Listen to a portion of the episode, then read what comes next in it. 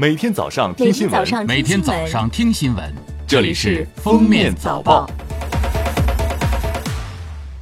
各位听友，早上好！今天是二零一九年十二月十八号，星期三，欢迎大家收听今天的《封面早报》。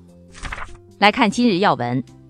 马上就是二零二零奥运年了。国家统计局数据显示，二零一九年有近四亿人经常参加体育锻炼。此前，国家体育总局规划，到二零二零年，经常参加体育锻炼人数达到四点三五亿。目前，距该目标还有三千五百万人的缺口。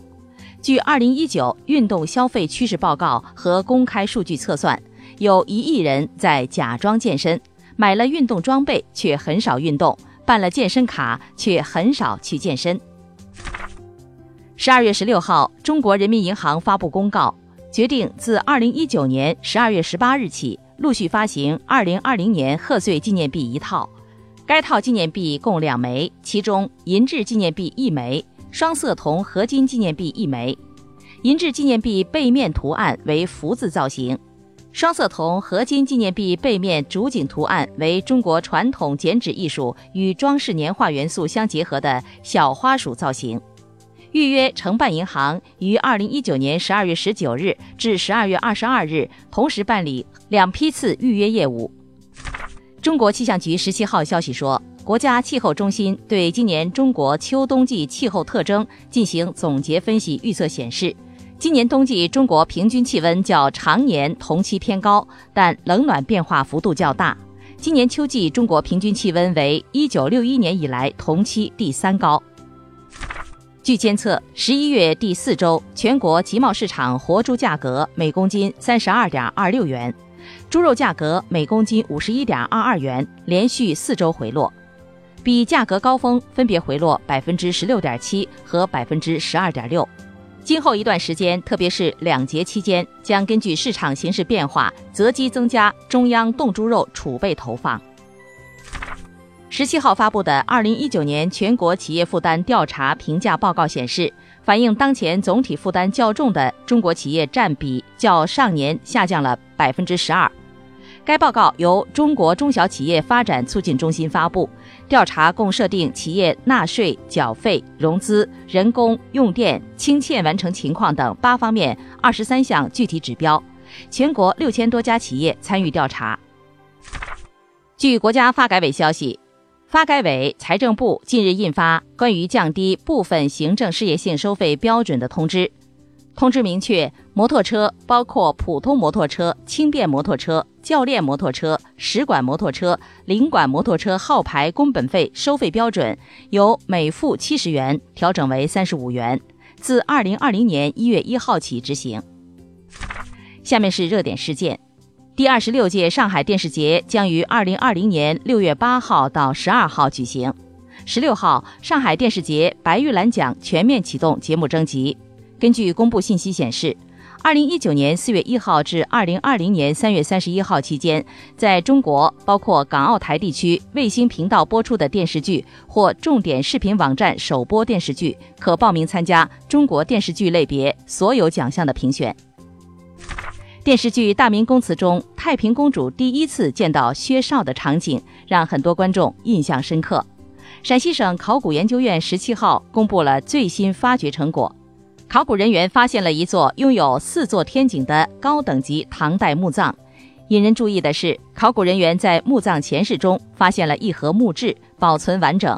墓志内容显示，墓主为唐右武卫大将军兼散骑常侍、驸马都尉、平阳县开国子薛绍。薛绍出身皇室贵族，同时也是太平公主的第一任丈夫。十七号，云南省高级人民法院依法对孙小果等十三人组织领导参加黑社会性质组织等犯罪一案二审公开宣判，对上诉人孙小果等四人驳回上诉，维持原判；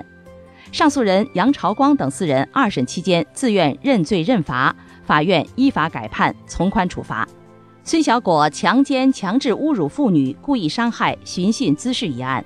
已于二零一九年十月十四号由云南省高级人民法院依法再审开庭审理，将于近日宣判。二零一四年以来，贵州航天职业技术学院和厦门中海航投资集团开展校企合作，开设高铁乘务班。学生小米称，入读该班需缴纳约两万元培训费，承诺毕业后可做高铁乘务员。但是毕业以后，只有少数人被安排了搬运工和保安工作。校方老师称，已妥善安排学生就业。十二月十六号，二零一九年茅台酱香酒全国经销商联谊会举行。茅台集团党委书记、董事长李宝芳宣布，茅台今年的销售总量是一千零三亿。我们将顺利摘下这颗桃子，提前一年完成“十三五”规划目标。伴随着李宝芳的官宣，国内酒业史上首家千亿级企业正式诞生。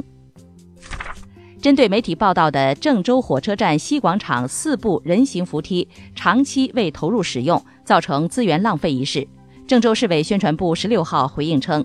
由于设计、电力、施工移交及厂商配合等没有衔接好，造成扶梯未及时投入使用，在此向广大市民道歉。当地已召开紧急协调会，要求各方尽快解决问题，确保十二月三十一日前投入运行。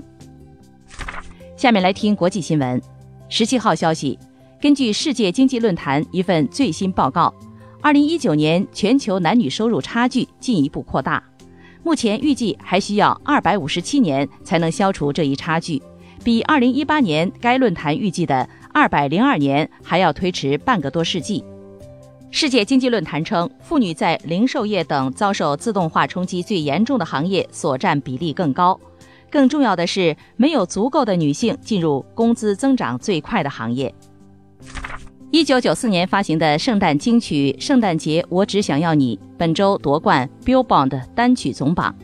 在流媒体时代，这首原创歌曲夺冠靠的是实打实的单周下载量和播放量。原唱玛丽亚·凯莉也发表了感言：“我们做到了。”这是他个人第十九支冠军单曲，同时也刷新了历史夺冠时间跨度最久的单曲记录——二十五年。当地时间本周一，波音公司正式宣布，从明年一月起暂停生产737 MAX 机型。声明表示，暂停生产主要因为美国联邦航空局安全审核将延续到明年，关于复飞许可的时间和细节仍存在较大的不确定性。此前，波音737 MAX 机型发生空难，共造成346人死亡。据巴基斯坦媒体报道，当地时间12月17号，巴基斯坦前总统佩尔韦兹·穆沙拉夫因叛国罪被法院判处死刑。针对穆沙拉夫的叛国罪审判，由前总理纳瓦兹·谢里夫发起。该案从2013年以来一直悬而未决。穆沙拉夫目前在迪拜就医，他要求巴基斯坦拉合尔高等法院暂停特别法庭的判决，直到他身体恢复健康，到可以出庭。感谢收听今天的封面早报，明天再见。本节目由喜马拉雅和封面新闻联合播出。